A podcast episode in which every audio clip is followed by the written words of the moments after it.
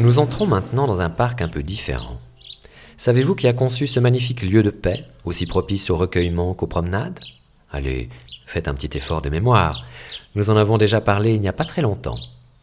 Eh oui, bravo, c'est bien d'Alphonse Laverrière dont il s'agit.